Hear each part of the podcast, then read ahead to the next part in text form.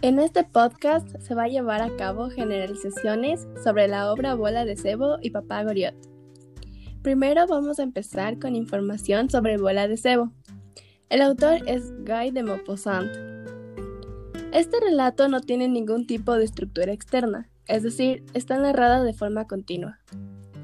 Es importante recalcar que la historia está ambientada franco-prusiana.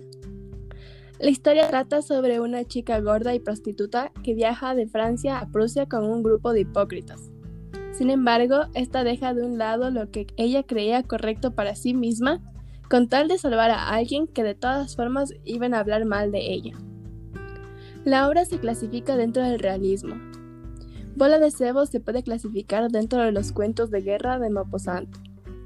El autor describe con pequeños detalles todas las atrocidades que se cometen durante la guerra.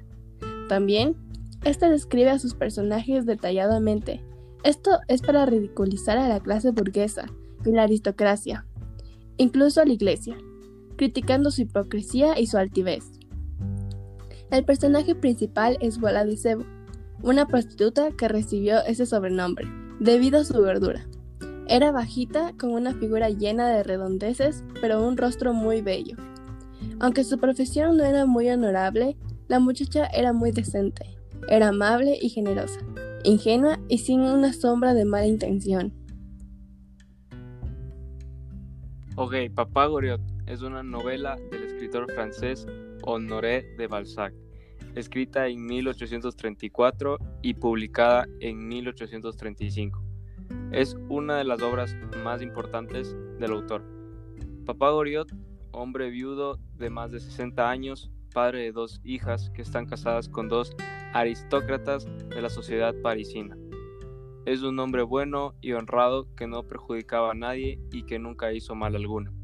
Solía ser eh, un astuto vendedor de pastas que vivía de su pensión.